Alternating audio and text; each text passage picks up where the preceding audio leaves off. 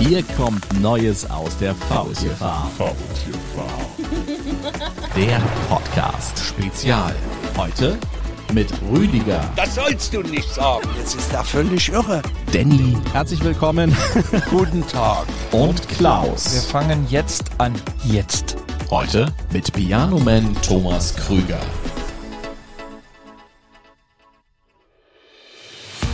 Thomas Krüger. Pianist, Komponist, YouTube-Star. Der 30-jährige Thomas aus Berlin-Marzahn hat buchstäblich seine Leidenschaft zum Beruf gemacht. Seit 25 Jahren spielt er Klavier und begeisterte bereits in seiner Kindheit und in der Schulzeit sein Publikum mit seinen Fähigkeiten. 2013 nahm er an der TV-Show Das Supertalent eigentlich nur als Pianobegleitung für seinen befreundeten Sänger teil, rückte dann aber selbst mit seinem Talent in den Fokus der Jury und erhielt sogar den begehrten goldenen Buzzer und somit sein direktes Halbfinalticket für die Show. 2016 gelang ihm dann der große Durchbruch auf YouTube mit einem von ihm selbst zusammengestellten Medley. Seither wächst seine Fangemeinde stetig weiter an. Mit über 820.000 Abonnenten und über 165 Millionen Videoaufrufen zählt Thomas Krüger bereits heute zu den gefragtesten Pianisten in ganz Deutschland. Damit einen wunderschönen guten Tag und herzlich willkommen zu Neues aus der Faultierfarm Spezial. Wir sprechen über Kultur in der Krise.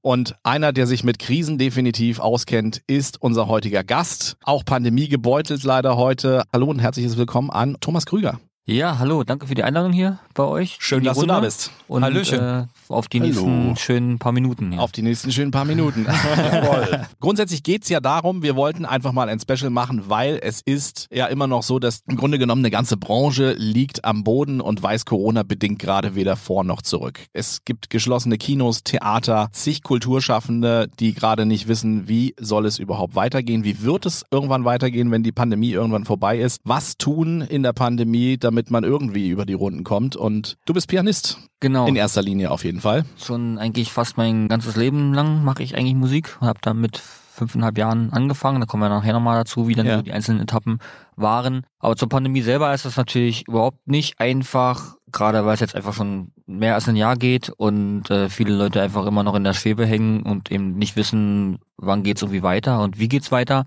Dieses immer vorausschauende Fahren auf die nächsten zwei Wochen und der Hoffnung, dass da irgendwie was passiert. Das ist schon auch irgendwo psychisch ein bisschen deprimierend, sage ich mal, wenn man irgendwie eigentlich davon ja auch lebt. Also wenn dann irgendwie die Lebensphilosophie und so die Lebensenergie eigentlich du aus der Musik ja heraus auch ziehst. Und für mich auch immer klar war, dass ich eigentlich nur von der Musik leben möchte und auch nur das machen will und möchte. Das war schon grundsätzlich einfach immer dein Ansinn zu sagen, so ich mache mal Musik und ich will damit auch so erfolgreich werden, dass ich davon irgendwann meine Brötchen bestreiten kann? Ja, das ist eine gute Frage, wo dann der Punkt kommt, wo man dann weiß, das will man jetzt wirklich machen und davon auch leben. Das entwickelt sich, glaube ich, irgendwie erst oder das stellst du erst auf dem Lebensweg irgendwie fest, dass das dann auch wirklich zielführend klappt. Ich glaube, wichtig ist, dass du irgendwie so eine eigene Ideologie dir in deinen Kopf von Anfang an hast, dass du weißt, okay, du willst das wirklich machen und dann gibt's da irgendwie so eine Art inneren Motor, der dich irgendwie mal weiter vorantreibt. Und so ähnlich war das, glaube ich, bei mir gewesen, dass ich schon in der Abiturphase irgendwie diesen Gedanken oder Wunsch hatte, immer vor Leuten irgendwie zu spielen und gerne meine Kunst zu präsentieren, auch was zu geben, was ich halt kann. Und finde auch ganz lustig in meinem Abiturbuch, also jeder musste damals so eine Seite ausfüllen für das Abibuch, Ja, das kenne ich auch noch. Hm? habe ich da vor paar Jahren schon mal reingeguckt, was ich eigentlich damals hingeschrieben hatte, weil jeder, jeder musste quasi so eine Aussicht geben auf die nächsten zehn Jahre. Hm, wo, wo sehe ich mich in zehn ja, Jahren? genau, Ja, sowas, ja. Und da steht jetzt tatsächlich bei mir drinne, als quasi 18-Jähriger, wo man ja wirklich nicht weiß, wohin geht das Leben. Ich möchte es mal irgendwie eines Tages Peter Fox und weiß gar nicht, und noch jemanden irgendwie gleich tun. Ach, okay. Genau, also, also quasi im Sinne von ja auch Musiker sein sozusagen. Ah. Ja, das ist ja quasi irgendwo in den gewissen Punkten ja tatsächlich in Erfüllung gegangen. Wie wird der Wunsch geboren, ich möchte jetzt Klavier spielen lernen? Ist das durch die Eltern gekommen? Hast du irgendwie eine besondere Familie, die komplett verstreut überall Musik macht auf der Welt und schon wahnsinnig erfolgreich war und gesagt hat so, wenn der Thomas irgendwann fünf Jahre alt ist, dann muss der anfangen. Und dann steht man hinter dir und haut dir mit der Reitgerte auf die Finger, wenn du nicht richtig spielst oder was? Wie, wie muss ich mir das vorstellen? Wie kamst du zum Klavierspielen? Also mit der Reitgerte so schlimm war es jetzt nicht, dass jetzt irgendwelche BDSM-Praktiken ausgelebt wurden, nur damit ich Klavier spielen lerne. Auf jeden Fall ist das so, dass es natürlich immer von den Eltern irgendwie abhängt bei den Kindern. Die Eltern müssen einfach Kinder fördern oder gucken, was können die machen. Ich glaube, da ist es auch in erster Linie egal, glaube ich, was die Kinder vielleicht erstmal machen, ob das nun erstmal Sport oder Musik ist oder was auch immer, irgendwelche, die Kinder müssen ja irgendwie eine Beschäftigung haben. Das ist ja auch quasi eine, eine Art von Bildung, die dann schon in den jungen Jahren, glaube ich, stattfindet. Egal, was man irgendwie mal macht. Auch Leute, die ich heute treffe und sagen, sie haben früher mal Gitarre gespielt ein paar Jahre, ziehen daraus trotzdem ja nach wie vor irgendwie eine gewisse Energie oder haben sich mit irgendwas beschäftigt, von was sie vielleicht trotzdem heute immer noch zehren oder, oder einfach mal gemacht haben, ne?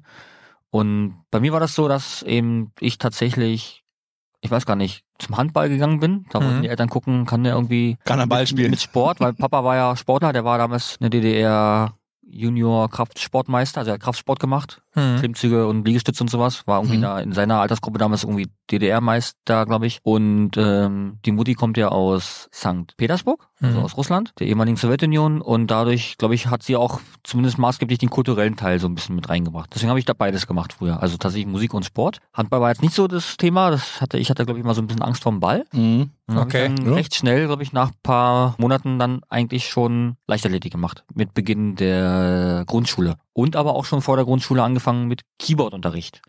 Okay. Weil nämlich bei uns, kurz gesagt, durch die Bekanntschaft von meiner Mutter, der war Musiklehrer, der kam Mhm. auch aus Russland und der hatte versucht, hier irgendwie neu Fuß zu fassen. Und wir haben gerade in Berlin-Marsdorf da Mitte der 90er Jahre ein Häuschen gebaut. Und da konnte er erstmal in der unteren Etage zweimal die Woche, glaube ich, seinen Musikschulunterricht abhalten mit seinem Kundenstamm, den er damals schon aufgebaut hatte. Und da hatten die Eltern deswegen eigentlich nur gesagt, wenn ja der Musiklehrer eh schon hier bei uns im eigenen Haus ist, dann kann ja der Thomas da auch mal, den können wir den mal da ransetzen und gucken, was da vielleicht passiert. Und dann gibt's bei mir sogar noch ein Foto, wo ich auf so einem Stuhl sitze und die, die Füße nicht mal bis zum Boden reichen. ich an so einem Keyboard dann sitze und wahrscheinlich, ich glaube, Hänsel und Gretel war, glaube ich, das erste Lied damals. Ja. Ja. Also die Kinderlieder. Mhm. Aber Kinder sind ja normalerweise nicht immer gleich begeistert von solchen Geschichten. Ne? Das, ja, das stimmt. man geht da erstmal ran, man macht das erstmal und dann stellt man fest, oh, das ist mit Arbeit verbunden. Äh, der- Ja, richtig, genau. So ist es oft im klassischen Bereich der Musik ja auch. Und ich habe ja später auch eine klassische Ausbildung schon irgendwo gehabt, weil ich auch viel klassische Stücke gespielt hatte. Aber ich bin trotzdem anders zum Klavier gekommen, weil ich nämlich mit dem Keyboard angefangen hatte und nicht mit dem Klavier. Ja. Und mich hat das immer begeistert, dass ich auf dem Keyboard der Knöpfe drücken konnte und so Rhythmus einstellen konnte. Also schon so ein bisschen so quasi so eine Art produzentische Tätigkeiten, die du Ja. eigentlich später im Mhm. Studio machst. Das hat mich immer irgendwie fasziniert und interessiert. Und dann habe ich dann immer da so rumgespielt und äh, das war so ein bisschen immer Interesse. Also neben dem eigentlichen Klavierspielen und dem Tastendrücken. Ja. Mhm. Und ja, also na klar, die Eltern hatten mich jetzt nie gezwungen, sondern es war immer aus einem eigenen Interesse heraus, sodass ich dann da irgendwie dran geblieben bin. Und durch den Musiklehrer, den ich hatte, der jetzt nicht nur auf Noten mich getrimmt hatte und nur per Noten spielen, sondern viel irgendwie auf Nachspielen und, und sich Sachen merken, bin ich dann, glaube ich, da reingekommen, wo ich dann auch heute gelandet bin, dass ich dann eben viel auch aus dem eigenen Gedächtnis heraus spiele. Jeder, der mich dann irgendwo gesehen hat oder kennt, sieht, dass ich eigentlich immer ohne Noten spiele und alles aus dem Kopf irgendwie heraushole. Das ist mir wahnsinnig positiv bei dir aufgefallen. Ich sitze jedes Mal da, wenn ich Thomas spielen sehe oder auch wenn ich mir deine YouTube-Videos angucke, Ah. wie du einfach so zielgerichtet auf irgendein Klavier irgendwo zuläufst, dich da ransetzt und einfach anfängst zu spielen und dann, ja, scheinbar alles wirklich auch aus dem Kopf. Du machst ja auch wahnsinnig viele Medleys, wo du dann auch Mhm. scheinbar nicht jetzt immer nur von einem Künstler, sondern wirklich wild durch die Bank und auch wild durch die einzelnen Genres scheinbar drauf losspielst. Dass da nicht eine einzelne Note, die du dir irgendwo aufgeschrieben hast oder so, das ist faszinierend.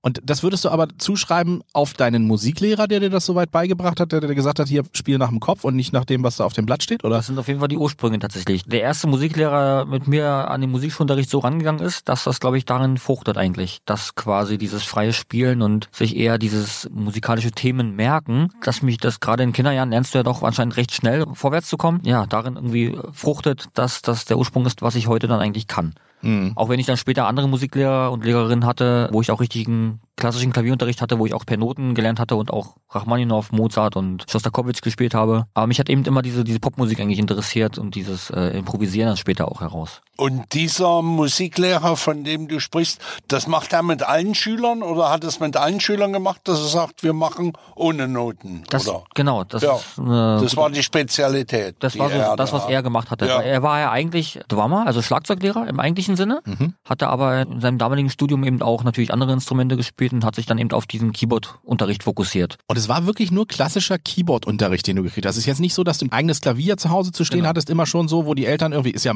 bei ganz vielen, die ich kenne, ist so, da steht ein Klavier, dass die Eltern schon mal und irgendwann ist das die logische Schlussfolgerung, dass das Kind dann da auch mal rangeht und dann Mhm. findet man Gefallen daran, dann gehen die ersten Klavierstunden los und so weiter. So war es bei dir nicht, ja? Genau, es war ein bisschen anders. Also wie gesagt, 1996 würde ich sagen. Also mit fünfeinhalb Jahren habe ich dann angefangen, vor der Grundschule schon zu spielen. Ich weiß sogar auch dann schon, als ich dann in die zweite Klasse gekommen ist, müssen ja die Zweitklässler immer für die neuen Erstklässler dann irgendwie dann so eine Art Show vorbereiten. Genau. Da hat mich damals unsere Klassenlehrerin schon gefragt, ob ich das Ode an die Freude spielen möchte zur Schuleinführung für die neuen Kinderchen.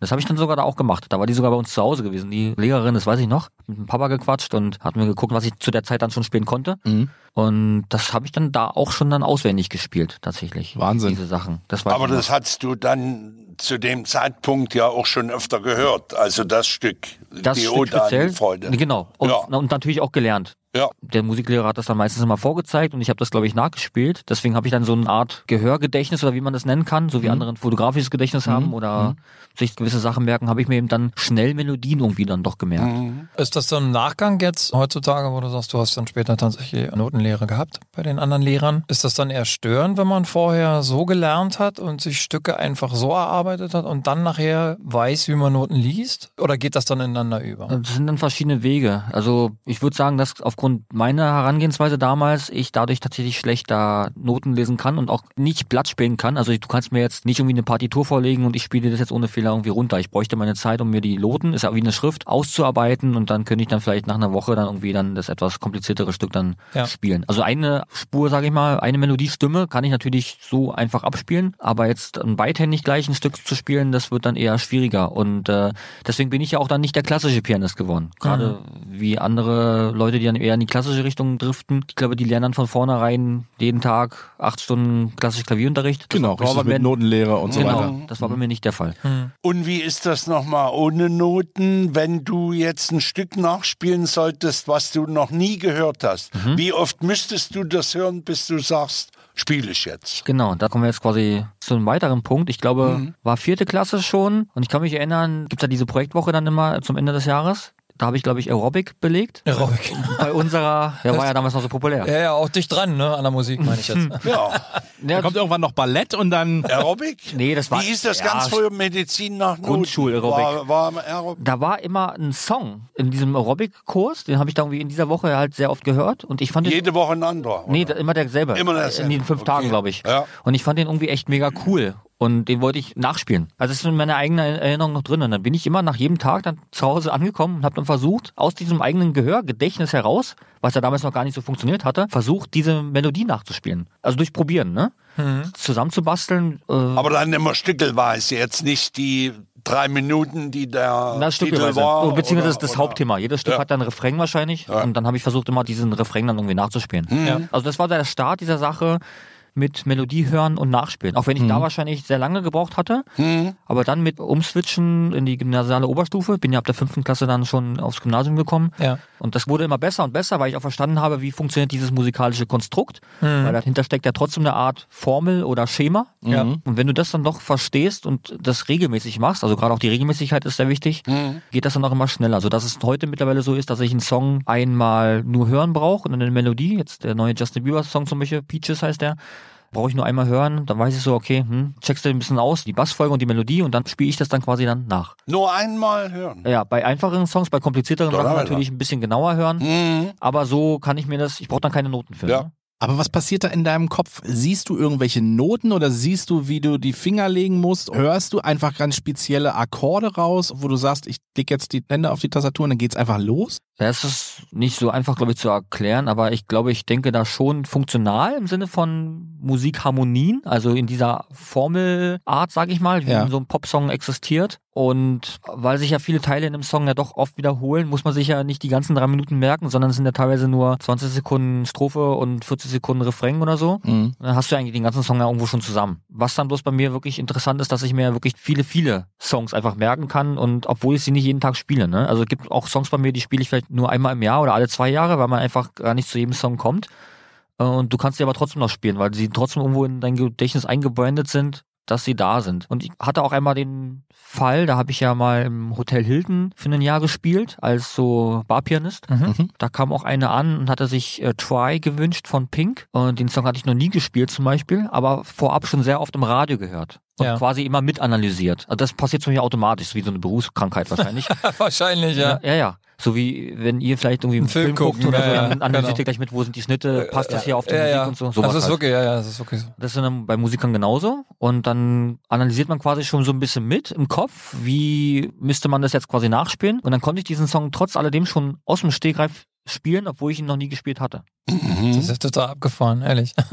Der hat einfach gesagt so, ich würde den gern hören und du so, okay. Es war nicht perfekt erstmal, aber ein bisschen mit so mit dahin tasten, dass man dann schon das erkennen kann. Gut, aber ich sag mal jetzt ein Koch, du isst eine Suppe und du weißt in etwa, okay, was muss drin sein. Das ist auf jeden Fall drin, das ist drin. Du weißt nicht Genau. in welcher Konstellation und in wie viel, aber Ja. so kann ich es mir tatsächlich vorstellen. Also und jetzt heutzutage, wenn du jetzt sagst, okay, man legt dir wirklich ein Notenblatt hin, du kannst Noten lesen. Ja, klar. Und es ist aber trotzdem so, dass dir das eher immer noch weniger hilft, als wenn du jetzt einfach sagst, ich höre es mir an Genau. Weil es und, ja auch einfach schneller geht. Das ist für Ja. mich der unkompliziertere Weg. okay. Mhm. Naja, gut, man soll auch den Weg des geringsten Widerstands Ja, hin und quasi. Ich müsste gehen. mir mit der Notensache mehr erlernen und dann mehr Zeit investieren. Ja. Und dann ist es aber auch so, was ja wiederum das Interessante ist über den Weg des Abhörens, dass ich ja dann daraus ja immer meine eigenen Version baue. Das heißt, ich gebe ja auf einmal eine individuelle Note in meine Version hinein. Als wenn ich nur eins zu eins das per Noten adaptiere, ist es vielleicht gar nichts Besonderes, weil ich es dann so spiele, wie es ursprünglich komponiert ist. Ja. Aber durch das wiederum dann improvisieren, was dann schon quasi einsetzt, habe ich dann eine Art Individualität und schaffe dann quasi eine ganz eigene Version, die nur ich spiele.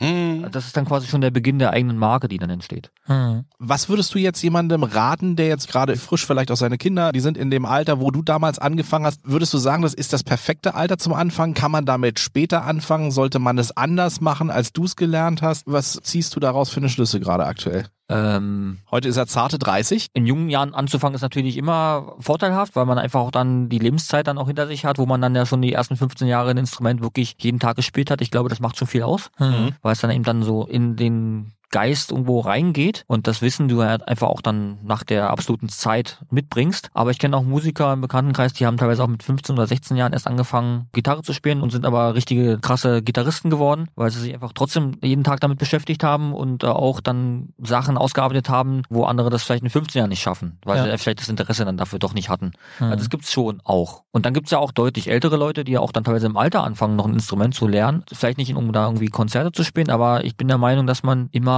lernen kann, wenn man das möchte. Also es gibt kein falsches Alter, sage ich jetzt mal, um damit anzufangen oder kein besonders richtiges Alter. Genau. Klar, man kann jetzt umso früher, desto besser. Aber es ist jetzt, also wenn ich jetzt mit 75 sage, ich will jetzt Klavier lernen oder so, kann das tatsächlich auch noch dazu kommen, wenn man sich dahinter klemmt und auch dafür brennt, dass man dann entsprechend das vielleicht so hinkriegt, wie du es jetzt. Natürlich so in diesem Niveau ist wahrscheinlich dann schon schwierig, weil, was ich meinte, weil man dann noch die Lebenszeit dann mitbringen muss, die Ja. man sich mit einem Instrument beschäftigt. Aber zum Beispiel, wenn ich jetzt mit 16 oder 15 anfange oder 20 und ich dann auch trotzdem 15 Jahre Klavier spiele, könnte ich ja dann mit Anfang 30 definitiv auch einen Stand erreichen, der besser ist oder genauso gut wie, wie bei mir. Ich glaube, da gibt es so einen Punkt, hat man jemand gesagt, wenn man sich eine gewisse Zeit mit einem Instrument beschäftigt, kommt dann irgendwann der Punkt, wo es dann umswitcht und wo es dann quasi egal ist, mit was man sich beschäftigt hat. Man kann es dann tatsächlich nach dieser gewissen Zeit. Hm. Ja. Ich habe jetzt gerade so einen Fall im Bekanntenkreis. Ein Mann, der ist, Gott, wie alt ist er? Mitte 50. Mhm. Der sitzt seit März letzten Jahres auf 15 Quadratmeter im Homeoffice von Montag bis Freitag und der hat jetzt gesagt, ich brauche irgendwas zum Ausgleich. Mhm. Und der hat sich vor drei Wochen ein Keyboard gekauft und fängt bei Null an. Und ich bin mal sehr gespannt, wie weit er es bringt. Also Es gibt ja in der heutigen Zeit kriegst du ja alles irgendwie. Also es gibt ja verschiedene Apps, äh, die du machen kannst, wo du irgendwie Klavier spielen lernen kannst. Es gibt YouTube-Kurse, die du machen kannst, die du belegen kannst. Klar, die ganz klassischen Geschichten ist jetzt zwar eine ganze Zeit lang in der Pandemie schwierig gewesen, aber glaubst du, dass das für Neulinge, die jetzt sagen wollen, ich fange jetzt an, dass das eine Variante ist, mit solchen Apps zu arbeiten? Oder ersetzt das so ein Klavierlehrer, der irgendwie physisch daneben steht, nicht unbedingt? Für mich gibt es auch mal da zwei Bereiche vom Musiklernen. Also rein das technische Erlernen, denke ich mal, geht definitiv auch über eine App. Also, dass du dir ein Tutorial anguckst, wie die Lichter da irgendwie runterfallen auf die weißen und schwarzen Tasten, dass du Mhm. einfach guckst, dass du nachspielen musst. Aber damit ist ja dann das noch nicht gemacht, weil Musik lebt ja viel von Emotionen und von Individualität und dass dir jemand trotzdem sagen muss, hier, da muss die Dynamik ein bisschen aufgezogen werden, da Mhm. muss die dann wieder abfallen. Mhm. Das sagt dir ja trotzdem keine App. Ja, und es ist ja auch lange nicht so, dass, dass du das dann kannst, was du jetzt machst, sag ich mal. Also es ist, wenn du diese runterfallenden Lichter hast, dann kannst du nachher einen Song spielen. kannst du den Song dann spielen natürlich. so, Ja. Das vielleicht und das vielleicht auch so, dass man sagt, okay, das hört sich vernünftig an. So, das ist jetzt nicht nur irgendwie alle meine Entchen mit zwei Fingersystem, sondern da kannst du vielleicht dann auch schon ein bisschen mehr. Aber so dieses wirklich jetzt auch dieses Umschalten, dieses Musik im Kopf erlernen, weiß ich jetzt nicht, ob das ein Tutorial unbedingt schafft oder oder eine App. Nee. Na, du musst auch immer Energie mitbringen, ne? eine Energieleistung, das auch zu wollen, weil das ist ja immer ein Punkt, wo du dann äh, einen Schweinehund überwinden Genau. musst, etwas weiter zu gehen Genau. als das normale, ich guck's mir an, sondern du musst ja auch Energie in das Ganze reinstecken. Ich habe mit Lehrer nicht mal durchgehalten, meine Konzertgitarre. meine Mutter hat viel Geld in mich investiert, aber mir hat es keinen Spaß gemacht. Das habe ich dann nach, äh, keine Ahnung, nach drei Jahren oder so mir gesagt, nö, weil ich hatte auch zwei Sachen. Das zweite war nicht Sport, sondern es war Theaterspielen und beim Theaterspielen bin ich geblieben, Ah, okay. aber Gitarre spielen war dann nix. Aber du, Also, haben wir auch dann Eltern gehabt, die dich dann trotzdem unterstützt haben. ja, Ne? ja. Meine ich ja. Alleine kannst du als Fünfjähriger gar nicht auf diese Idee kommen. Ach, gar nicht.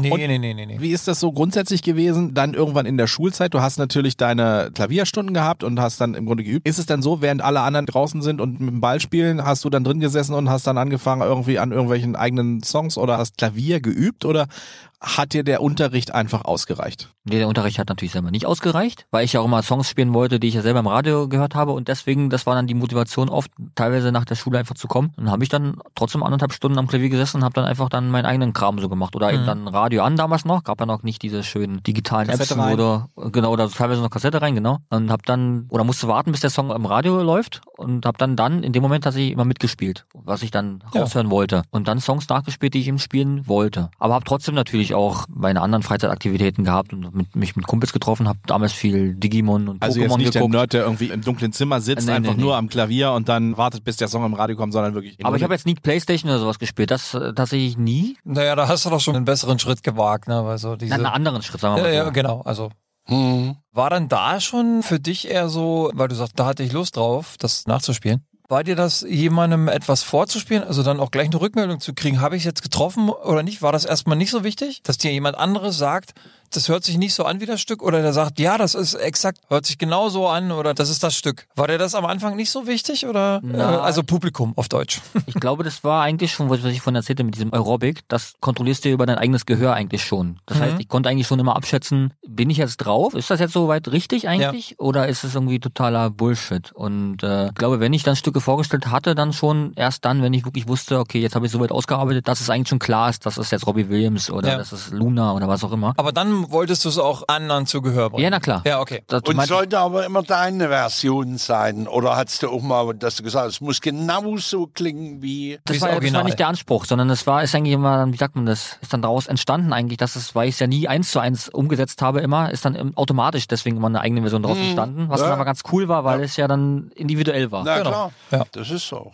Der erste große Auftritt, wo du gesagt hast, so, oh wow, jetzt mit Lampenfieber und allem drum und dran, jetzt in Richtung eigenes Konzert oder Die ersten Auftritte waren natürlich damals mit der Musikschule gewesen, mit dem Musiklehrer auch. Die waren doch bestimmt auch groß. Von zum Thema groß, ne? Wenn Na, du im Sinne auftrittst. von, ja, für mich natürlich damals groß, weil ich komme ja aus dem Bezirk Marzahn-Hellersdorf und damals war auch Helle Mitte, dieses Einkaufszentrum oder diese Passage ganz, ganz neu. Und der haben wir irgendwie oft am Samstag dort in dieser Einkaufspassage war dann quasi die Präsentation seiner Musikschule und hat er dann seine Schüler vorspielen lassen. Und das waren dann schon so die ersten Auftritte, da gibt's auch Bilder von. Das war dann schon aufregend, weil man ja klar, heute ist es mir ja egal, heute habe ich ja sogar den Drang, vor Publikum zu spielen, aber damals war das natürlich so, oh Gott, ich muss jetzt hier vor Leuten spielen und äh, Ja, das ist ja total komisch, peinlich Mhm, oder schon so mhm. eine Art Schamgefühl, sich zu überwinden, obwohl es eigentlich gar nicht schlimm ist, weil die Leute klatschen ja eh, gerade bei kleinen Kindern weiß ja jeder, klar, der spielt jetzt doch jetzt nicht perfekt, sondern es geht ja darum, dass er einfach nur Ja. das macht. ja. Genau. Und dann gibt's sogar, was ja auch ganz interessant ist, habe ja auch mal zwei Jahre im Sinister Hellersdorf gearbeitet Mhm. und von 1998 oder 99 gibt's schon ein Bild, wo auch diese Musikschule damals, wo wir einen Auftritt hatten in diesem Sinister, also in dem Kino. in dem Kino, in dem Foyerbereich. Äh, zu einer irgendeiner Jugendweihe oder sowas? Nee, ich glaube noch nicht mal. Das war einfach irgendeine Veranstaltung, die stattgefunden hatte und Mhm. Und der so der erste richtig eigene Genau. Auftritt, wo du dich zurück dran erinnerst? das war Also nur du als ich Künstler. glaube, jetzt. das war auch allein. in, in Zusammenarbeit mit dem Kino. Da gab es mal einen Wettbewerb, so einen Keyboard-Wettbewerb. Und da habe ich dann sogar ein Preisgeld gewonnen von 600 D-Mark. Oh, mit als wow. Zehnjähriger oder Elfjähriger dann, glaube ich, schon, 2000 oder 2001. Nicht Okay. ohne, ne? Mhm. Das war natürlich dann für mich natürlich unglaublich viel Geld. Und dann haben wir uns, damals 2001 kam, glaube ich, gerade Windows XP raus. Da haben wir uns dann, dann schon den Rechner dann geholt. Das war dann Okay. so der erste eigene Computer für Okay. die Gesamtfamilie eigentlich dann. Das weiß ich auch noch. Könnt ihr euch noch dran erinnern, wie die Leute früher durchgedreht sind, wenn es bei Aldi Computer gab? Die Nee. haben da wirklich Stunden angestanden. die Oh haben Mann. sich gekloppt um Naja. diese Computerkisten. Und das war nämlich auch, weil du sagtest Windows XP war dann irgendwann. der Hype. Mein Vater ist irgendwann morgens irgendwie um sechs oder so los, damit der um acht dann entsprechend weit in der Schlange schon vorne war. Und äh, überlegen die Leute, ob sie ein Taxi überfallen. Anstatt die dann bei Aldi, wenn die Computer verkloppen, früh morgens um sechs erstmal die ganze Schlange abziehen. Oh, Da hast du mehr, Geld, Ja. du mehr Geld verdient, als, als wenn du einen Juwelier überfällst. Allem ganz ehrlich, der Du Computer... musstest ja bei Aldi immer bar bezahlen. Die hatten ja keine stimmt, EC-Kartenzahlung. stimmt. Die Musste hatten alles die, bar. Die hatten die Kohle immer Cash in der Tasche. Ach krass, ja klar. Siehst Da du? war ja damals noch gar nicht. Sie hatten ja dann immer noch ihre Nummer, die sie eingegeben Ja, Kein sicher. Scanner, nix. ja. Ja. Ja. ei. Und Ja. wonach stehen heute die Leute Schlange? Früh um sieben bei Aldi, kann ich Ja. euch sagen. Sag mal. Nach Selbsttests für 4,95. ja. Um sieben, acht Stück pro Filiale sind 7.05 Uhr ausverkauft. Habe ich selber ausprobiert. Unfassbar. Ja, wie sich die Zeiten ändern, ne? Ja, so viel damals. Also meine Homebase war erstmal dieses Hellersdorf-Ding, sag ich mal. Ja, und dann aber wirklich größere Auftritte. Das hat dann noch ein bisschen gedauert. Also natürlich dann Wettbewerbe wie Jugend musiziert, habe ich zweimal teilgenommen. Mhm. Ähm, Das war ja dann eher im klassischen Bereich. Und dann auch wiederum in Hellersdorf gibt's ja dann dieses Klassik Open Air. Und da bin ich 2009 das erste Mal aufgetreten. Das war dann das erste Mal vor 6000 Leuten. Wow. Okay. Und dann auf der großen Bühne. Und ist dir da die Muffe gegangen oder hast du irgendwann gesagt, okay, gut, ich ja, habe das, das jetzt war schon ein paar Mal gehabt? Das war schon krass dann. Na, 6000 Leute, das ist schon heftig, War oder? was Neues. Ja. Und ist das so, dass dir da irgendjemand gesagt hat, so, du spielst dann das und das? Oder hast du immer gesagt, ich mach, Hatte man, glaube ich, meinen Slot da von nur 15 Minuten. ja? Dann habe ich dann da, konnte ich zeigen, dass ich da irgendwie noch ein Medley spielen kann, habe da Aha. ein, klassisches Stück gespielt und ja, ist dann zu meinem, wie sagt man das, zu meiner Homebase geworden, dass ich dann auf diesem Klassikgruppen mehr da mittlerweile jedes Jahr gespielt habe. Ah, cool. Und die Leute sind auf dich zugekommen vom Klassik Open Air, die Veranstalter, und haben gesagt, hey Thomas, wir haben dich gesehen bei irgendeinem Wettbewerb und haben gesagt, du kannst cool Klavier spielen oder hast du selber dich da gemeldet und hast gesagt, ich würde mich anbieten? Das, oder das wie, war eine wie sehr das? lustige Story, weil ungefähr drei Monate oder vier Monate vorher stand da irgendwie mal ein Flügel in dieser Passage, helle Mitte auch rum, wo ich Klavier spielte und ich glaube eine Mitarbeiterin aus dem Center zu mir gekommen ist und unbedingt wollte, dass ich auf diesem Classic Open Air dort spiele. Mhm. Und da hatte aber damals dann der Initiator dieses Classic Open Airs, glaube ich, entschieden, weil ich hatte ja überhaupt keinen Namen, war unbekannt. Das klappt nicht. Mhm. Und das war eigentlich ganz lustig, weil der damals stellvertretende Bezirksbürgermeister war ja irgendwie Schirmherr und auch im Bereich Jugend aktiv. Und ich war dann irgendwie so clever. Wir hatten eine Namensgebungsveranstaltung für unser Gymnasium, was in der Zeit gerade fusioniert ist aus zwei anderen Gymnasien, wo ich auch aufgetreten bin und ein klassisches Stück gespielt hatte und dann den stellvertretenden Bürgermeister einfach angesprochen hatte und gefragt hatte, ob er irgendwie vielleicht was machen kann, dass ich doch diesen Klassik mehr spielen kann. Und dann bekam ich dann, glaube ich, am nächsten Tag dann einen Anruf von dem Chef der Hellen Mitte, wo dann gesagt wurde, ja, du kannst da tatsächlich an dem 5. Juni auftreten. Und Okay. das war irgendwie, also ich habe mich tatsächlich da in dem Moment auch selbst gekümmert eigentlich so ein bisschen. Mhm. Ne? Mhm. Du siehst eben, musst du proaktiv arbeiten, sonst kommst du nicht vorwärts. Also du brauchst jetzt nicht denken, dass die Leute auf dich zukommen, Nee, sondern du musst Das glaube ich auch, ja. Du musst selbst aktiv werden. Genau. Mhm. Ist das dann so, dass, da, reden wir ja schon die Geschichten von Helle Mitte, da warst du noch in der Schule? Da Ja, warst du noch in der Schule. War gerade ne? die Abi-Zeit. Die Abi-Zeit. Du hast ja dann als Schüler dann immer die Phasen, ähm, wo dich dann die Lehrer und äh, alle drumherum, die Erwachsenen dann irgendwie fragen, so, in welche Richtung geht's? Was willst du machen? Was willst du machen? Hast du dann immer gesagt, ich werde Künstler? Oder hast du da immer noch so, nee, ich werde Bäcker? Oder ich werde Feuerwehrmann? Und Ja, schauen wir mal, wo die Musik hingeht? Oder hast du schon immer gesagt so, also sie fragen dich ja da. Irgendwo, du musst ja auch sagen, ich will studieren oder bla, Genau. ne? Und man Also fragt dich ja immer wieder genau, dann. Es war schon klar, dass ich Richtung Musikstudium gehen werde. Das so, habe ich ja okay. auch dann auch tatsächlich gemacht. Mhm. Das war ein Studium auf Lehramt Mhm. an der Universität der Künste und wollte aber trotzdem im Laufe des Studiums aber eigentlich immer mehr in diese künstlerische Bühnenrichtung. Ne? Und mein- Studium mein- auf Lehramt war Geschichte, ne? Musik und Geschichte und Musik aber als Hauptfach, genau. Okay. Was mir trotzdem auch viel gebracht hatte, gerade dann da im Sinne von Musiktheorieunterricht Mhm. und, und weitere Gehörbildung, was man dann mit lernt und was auch für meine weitere Ausbildung dann wichtig war, zu verstehen, wie funktionieren diese Systeme, was ist Musik eigentlich. Mhm. Hatte ich auch davor schon in der studienvorbereitenden Ausbildung an der Musikschule. Das war, glaube ich, an dem Punkt sehr, sehr entscheidend, weil wir hatten vorhin das Thema mit selbstständig Sachen heraushören. Das heißt aber auch, ich habe mir selbstständig irgendwie das alles so zurechtgelegt und mir selbstständig diese eigenen Bezeichnungen dafür gegeben, wie ich es gerade für richtig dachte. und dann bin ich in diesen Musiktheorieunterricht gekommen und auf einmal war irgendwie alles anders gewesen. Das heißt, ich musste das Erlernte, was ich schon konnte, erstmal alles aufbrechen, um Ja. dann die nächste Stufe zu erreichen, um zu verstehen, okay, das geht dann noch alles viel weiter, Ja. damit ich auch dann neue Sachen machen und erreichen konnte. Ja. Mhm. Na gut, bei dir war das ja nicht äh, irgendwie von dir strategisch geplant, Ja, sondern stimmt. du hast einfach Ja, losgelegt richtig. und hast gemacht, so wie es dir einfach gefallen Ja. ist. Und später kam dann die Theorie dazu. Ne? Und dann das äh, hat sich Mhm. dann natürlich ein bisschen dargestellt, dann es wäre vielleicht schön gewesen, wenn du bestimmte Sachen vorher Richtig, gewusst hättest. genau. Aber du hast es dann eben nochmal neu angefangen oder dann integriert mit den Sachen, die du schon kanntest Mhm. und dann, wie du es gerade sagst, aufgebrochen. Ne? Und dann nochmal neu angefangen. Aber es war ja die gleiche Sportart, sag ich mal so. Mhm. Ne? Also du fängst ja nicht nochmal komplett bei Null an. Das ist ja schon eine Richtung, die da abgeht. Ja. Dann ging es irgendwann weiter. 2009 muss es auch gewesen sein. Hast du dann den großen Schritt gewagt und hast gesagt, ich gehe in eine große Castingshow. Richtig, das war 2009. Das war ja, glaube ich, im ersten Punkt erstmal DSDS damals. DSDS, große deutsche Castingshow mit Dieter Bohlen seinerzeit Hä? noch. Genau. Hast du schon mal gehört, Klaus? Nee. Ja, siehst du. Und das war dann schon nach der Abi-Zeit und dann aber eben festgestellt, nee, das ist jetzt nicht ganz die Richtung, die du vielleicht gehen solltest. Und dann wiederum lustig, dass ich ja dann 2013, vier Jahre später fast schon, quasi den Schritt nochmal in die andere große Castingsendung gemacht habe und Aber den hast du ja nicht selber von dir heraus provoziert gewagt, richtig? den Schritt zum Das Supertalent, Genau. Du warst ja mit einem Musiker so. zusammen. den ich damals bei DSDS kennengelernt habe. Ach, ehrlich? Ja, genau. Andreas Lüder heißt er. Ja. Die habt euch dann einfach in einer Pause irgendwie kennengelernt. Können wir auch mal sagen, schöne Grüße an dieser Stelle, ne? Genau, schöne Grüße an dich, Andreas. Und dann ist dann so eine Freundschaft entstanden, so eine Musikerfreundschaft, wo ich dann regelmäßig hingefahren bin. Wir haben Musik gemacht, auch ein paar Sachen aufgenommen. Und dann 2013 entschieden, wir gehen dann nochmal zum Supertalent, wo ich ihn wiederum nur begleitet habe am Klavier und er hat gesungen. Mit Ja. einem eigenen Song, ne? Ja. Wenn ich das richtig im Im eigenen Song sogar, den er mitgebracht hat. Den habt ihr auch selber komponiert zusammen, Den oder? Hat er komponiert vom Text und vom der Melodie eigentlich auch. Also ich hatte an kompositorischen Anteilen an diesem Song jetzt nichts mitbewirkt. Ich habe es bloß dann nur nochmal neu umarrangiert. Auf mich Ja. dann gemünzt aufs Piano, Mhm. damit es einfach ein bisschen besser klang und haben daraus dann nur eine reine Piano-Version gemacht und sind dann mit der aufgetreten. Und dann stand ich quasi eigentlich wiederum vor demselben Juror. Dieter Bohlen, Genau. nennen wir es beim Namen, ihn beim Namen. Und da war es ja tatsächlich so, also ich habe das noch relativ gut in Erinnerung. Thomas hatte mir ja damals geschrieben, 2009 haben wir uns kennengelernt und dann hat er mir geschrieben, hey, ich bin beim Supertalent. Bei so. DSDS habt ihr euch kennengelernt, ja? Nee, nicht bei DSDS. Ich hab, hab ja, in, ja, der- er saß in der Jury. ich hab's ja nie so mit dem Singen. Nee, Nein, na, du warst der Schallplattenunterhalter. ne?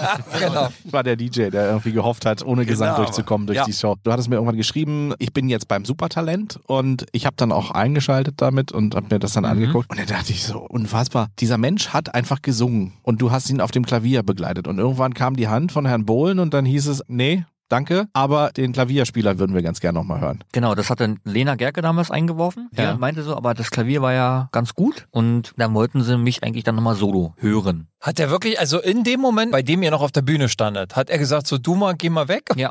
Oh, das ist ja auch vernichtend. Ja, oder? klar, ist das schon irgendwie deprimierend. Gerade auch für den Andreas, logischerweise. Aber wir hatten ja vorher schon so ein bisschen drum spekuliert, weil wir ganz genau wissen, wie diese Shows funktionieren. Und es gibt ja auch immer vor den Jurycastings noch ein Forecasting, was die Produktionsfirma ja durchführt. Ja. Und auch da sollte ich ja schon solistisch am Piano was präsentieren. Alleine. Ah, Alleine. okay, du wusstest schon, in welche Richtung es gehen würde. Ich habe da nicht spekuliert, aber der Andreas, der war in dieser Castingwelt schon ein bisschen besser unterwegs, weil er auch bei DSDS damals ja bis in den Recall gekommen ist sogar. Mhm. Okay. Wusste er, das kann passieren, dass die uns trennen werden. Ja. Das heißt, wir sind schon mit einer gewissen Vorerwartung irgendwo rein, dass wir wissen, okay, wenn das passiert, dann Mhm.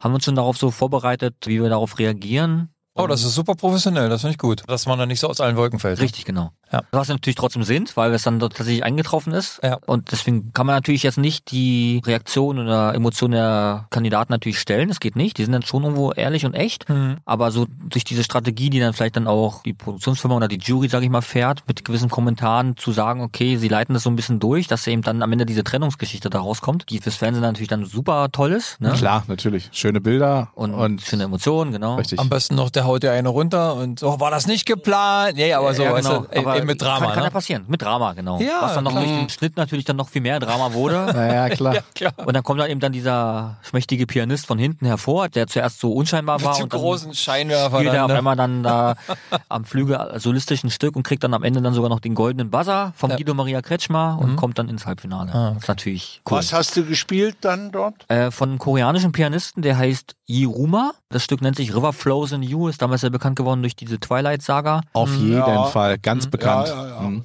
Ja, es hat tatsächlich auch einer von unseren Kollegen neulich mal gespielt auf unserem Klavier und Ja. Hm.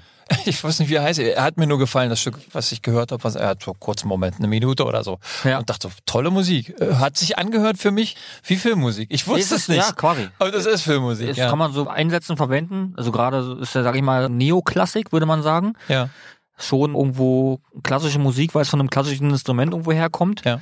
Ist jetzt aber kein in dem Sinne großes klassisches Werk, weil es am Ende trotzdem eine Art Loop ist, der sich eigentlich von den Harmonien her immer wiederholt. Also nur vier Akkorde. Ja. Deswegen ist es eigentlich von der Struktur her ein Popsong, aber eben durch das klassische Instrument ist es irgendwo dann Neoklassik und wird darunter auch dann eigentlich so vermarktet und ist dann eben nicht diese Unterhaltungsmusik, sondern wahrscheinlich E-Musik, ernste Musik. So unterteilt es ja die Ja. GEMA. Ja, okay. Guido Maria Kretschmer hat irgendwann dann Tränen in den Augen bekommen. Hab's mir gestern angeguckt nochmal.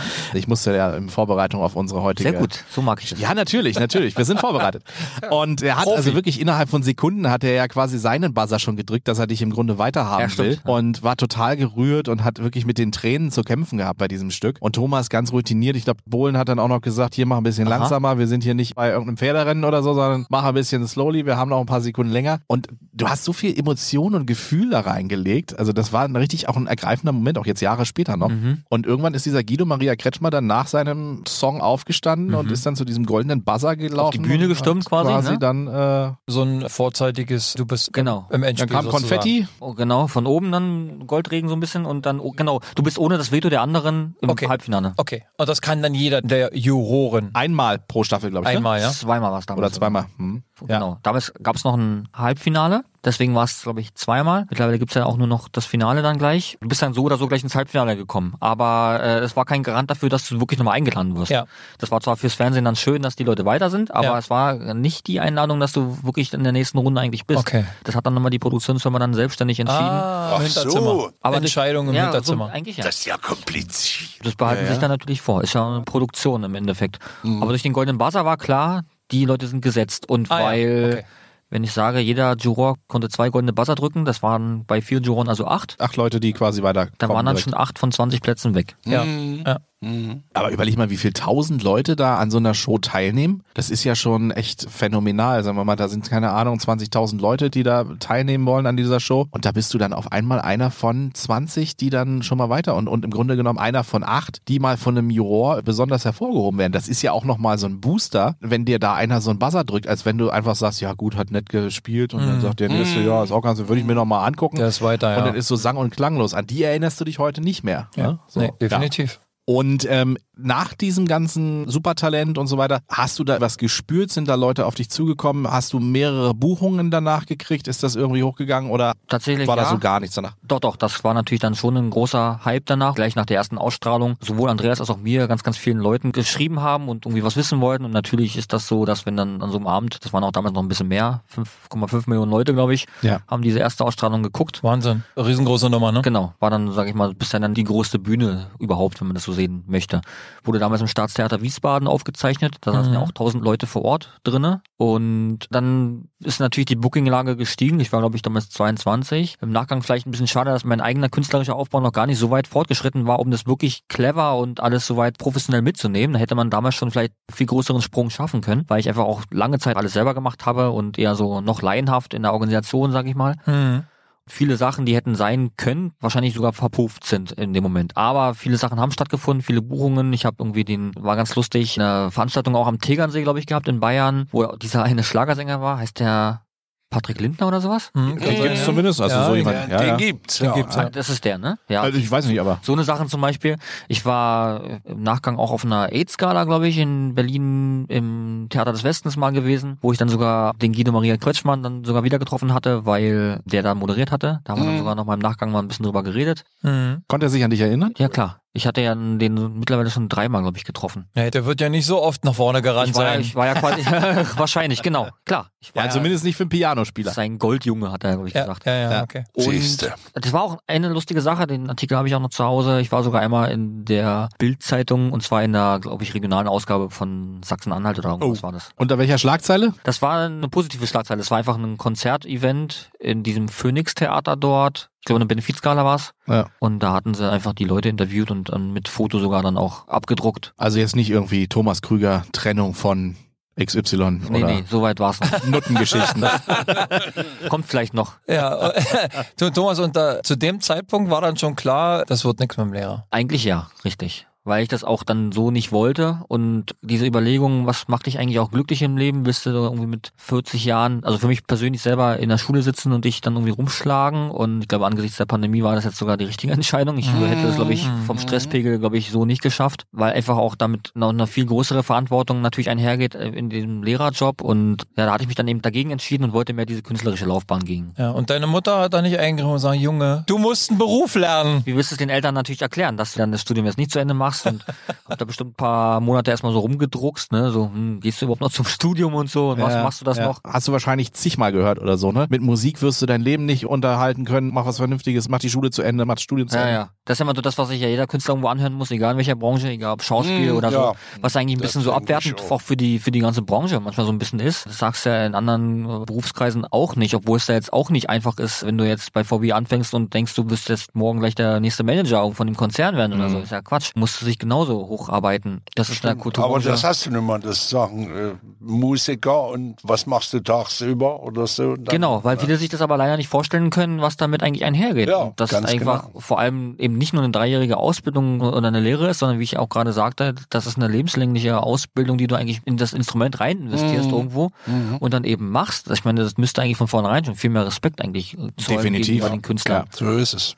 Ja, aber ich sag mal natürlich gerade so in der Elternposition sagst Ja. du natürlich, na gut, okay, da gibt so viele Leute, die es versuchen und die auch sicher wahnsinnig gut sind, die es einfach nicht schaffen, ne? Ja, und klar. die auch einfach dann ja scheitern und dann irgendwann bist du halt in einer gewissen Alterslage, wo du dann Mhm. sagst, naja gut, hätte ich mal. Hast vielleicht eigene Na, Kinder. ich glaube, du brauchst von allem was. Du brauchst Talent, aber es muss auch ein bisschen Glück dabei sein. Vielleicht gibt es Ja. gar kein Glück in dieser Welt, sondern es ist immer so eine Sache. Vorbestimmung? Ja, Ich glaube, gerade im Sinne von Erfolg ist das wenigste Glück, sondern eigentlich viel Arbeit und Zurechtlegung der verschiedensten Komponenten, Steinchen für Steinchen und dann kommen die Umstände so zusammen, dass es dann für andere aussieht, als wäre es Glück. Mhm. Auf jeden Fall ein Glücksfall war ja dann das Jahr 2016 für dich. Du warst in Paris Mhm. und hast am Flughafen stehend ein Piano gefunden und hast dann mehr oder weniger spontan entschieden, ich gehe da jetzt ran und ich spiele da jetzt. Genau. Da sind wir gerade in Urlaub geflogen. Mutti auch das erste Mal nach Paris. Disneyland, oder? Nee, gar nicht mal. Die Stadt angucken und den großen Friedhof, wo Oscar Wilde liegt und Edith Piaf und so. Klassischer Städteurlaub eigentlich dann. Ja, Mhm. genau. Ähm, ja, sind wir mit EasyJet, glaube ich, da gelandet und sind wir gerade aus dem Flieger raus, noch im Terminal sah ich dann dieses weiße Klavier und meinte dann zu meiner Mutter, hey Mama, mach mal bitte schnell ein Video, ohne sie irgendwie mal drauf gebrieft oder eingewiesen zu haben. Auch nicht gewusst, ob sie es jetzt richtig abfilmt oder wie auch immer. Ich habe es einfach dann gemacht, weil ich das so in der Form davor tatsächlich schon öfter mal so gemacht hatte, aber ohne irgendwie was dahinter zu planen, sondern einfach nur aufzeichnen für einen selber. Dann habe ich mich ans Klavier rangesetzt und habe da irgendwie auch so ein 4-Minuten-Medley gespielt, aus typischen, vermehrt französischen Songs, glaube ich auch. Und das hat dann dahingehend zu einem Erfolg geführt, weil es dann auf den YouTube-Kanal hochgeladen hatte, der da schon existierte und es dann Monate später auf einmal anfing, enorm Aufrufe und Klicks zu sammeln auf dem Kanal. Und Einfach so oder hast du dafür irgendwie Werbung gemacht? Hast du jetzt irgendwie zu den Kumpels und deinen Freunden gesagt, hey, guckt euch mal das Video an?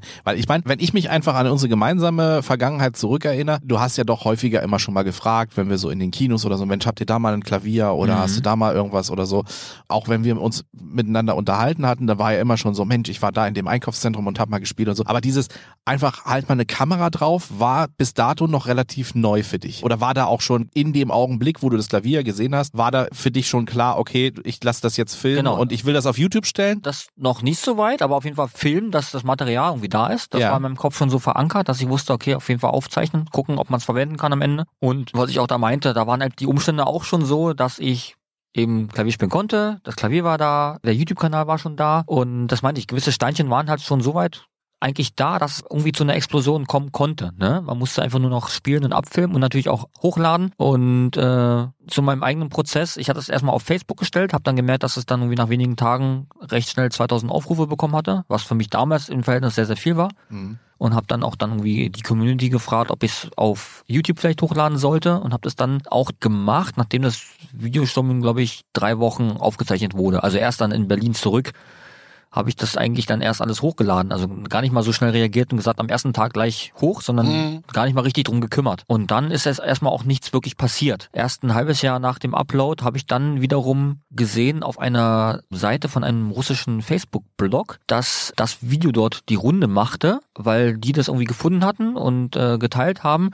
Und dann hat er das innerhalb von wenigen Wochen wiederum dort recht schnell 750.000 Aufrufe erreicht. 750.000. In dieser Facebook-Blase. Und war das das erste YouTube-Video, was du auf deinem Kanal dann hattest? Oder hattest du vorher schon irgendwie Videos gemacht? Ich hatte vorher schon Videos auf dem Kanal schon drauf. Aber lange nicht mit der Resonanz. Zumindest noch nicht bis zu dem Zeitpunkt, wo das dann auf einmal den Genau, Durchbruch genau. erlangte. Gibt ein Video, das ist zum Beispiel schon aus dem Jahr 2011 aus dem Einkaufszentrum in Magdeburg. Das hatte damals schon ein bisschen Resonanz bekommen, weil auch das Allee Center, so heißt das in Magdeburg, darauf aufmerksam geworden ist und mich aufgrund der Sache sogar mal zum Mitternachtsshopping dort buchte. Ah, cool. Cool. Ja, so das war schon mal so eine kleine Sache, aber noch nicht verstanden, dass ich sowas regelmäßig machen könnte und dass das vielleicht sogar zu einem gewissen größeren Erfolg führen konnte. So diese Sichtweise oder diesen Horizont hatte ich damals für mich selber noch nicht entwickelt, weil ich gar nicht wusste, wie man, wie man das nutzen kann, ne? War das dann so ein bisschen der Anspruch auch bei der ganzen Geschichte, dass du dann immer wieder gesagt hast, jetzt ist ein außergewöhnlicher Ort mit einem außergewöhnlichen Klavier und ich nutze die entsprechende Location für Ja. mich? Also so wie Leute, die Gebäude besteigen und das dann filmen? Man geht einfach quasi in eine heile Atmosphäre rein und Und crasht die dann so ja, ein bisschen. impliziert quasi mit einer Aktion oder mit einer Handlung auf einmal eine ganz andere Situation, worauf dann andere Leute irgendwie versuchen müssen zu reagieren.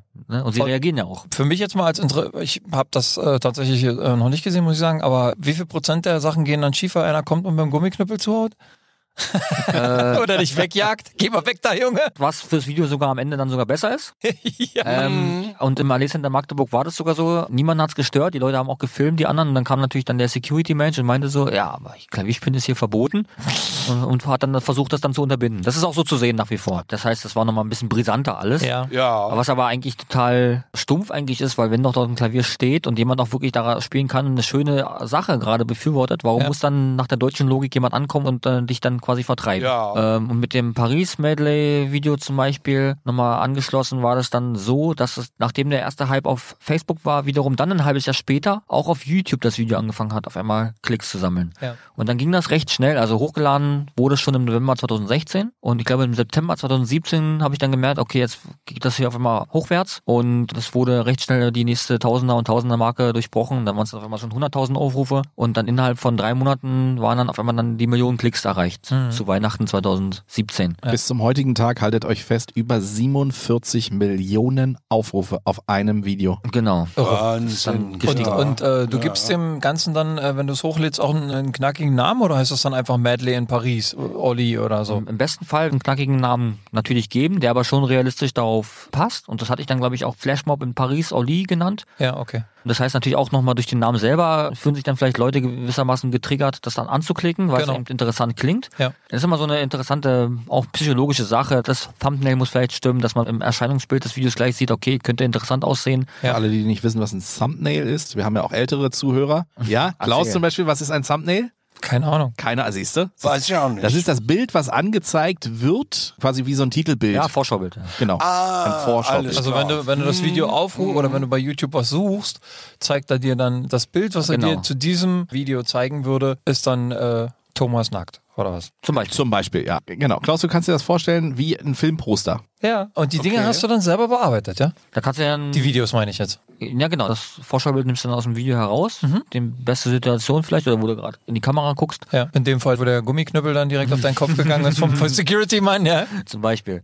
Und äh, ja, dann war das so ein bisschen der Durchbruch dieses einen Videos, wo ich verstanden Ja. habe, okay, irgendwas passiert hier gerade in dieser YouTube-Welt Ja. mit mir. Ja, Mensch, so, so viele Informationen, die wir über dich erhalten haben, Thomas. Das ist ja Wahnsinn. Aber eine Folge reicht natürlich definitiv nicht aus, um das zu umreißen, was im Grunde bei dir schon passiert ist und auch aktuell noch so passiert. Wir würden dich auf jeden Fall sehr, sehr gerne nochmal einladen, wenn du nochmal Zeit hast, in der nächsten Episode zu uns zu kommen. Das wäre echt cool. Würdest du das nochmal machen? Ja, sehr gerne. Komme ich natürlich dann nochmal vorbei und äh, erzähle euch noch ein paar weitere Steps aus meiner kleinen Lebensgeschichte. Weil die Geschichten mit den Groupies, die müssen wir noch hören. Ja, das müssen wir Genau. unbedingt. Und wir müssen ja auch noch, Unbedingt wir müssen ja auch noch wir klären, wie geht's weiter? Unbedingt. Was macht Thomas Krüger in der Pandemie? Wie geht's jetzt weiter nach der Pandemie? Gibt's eigene Projekte? Da haben wir ja auch noch nicht drüber gesprochen. Definitiv also noch viel, viel Stoff. Genau. Und wie ist das mit den Schlüpfern und den BHs? Auf jeden Fall. Auf, auf die Bühne So machen wir das. Ja. Mit denen schlafe ich immer nachts. Genau. Für heute soll es das gewesen sein, ihr Lieben. Vielen, vielen Dank fürs Zuhören. Danke dir, Thomas, heute fürs Vorbeikommen und wir hören uns beim nächsten Mal wieder. Tschö, tschö, Leute. ciao. Ciao.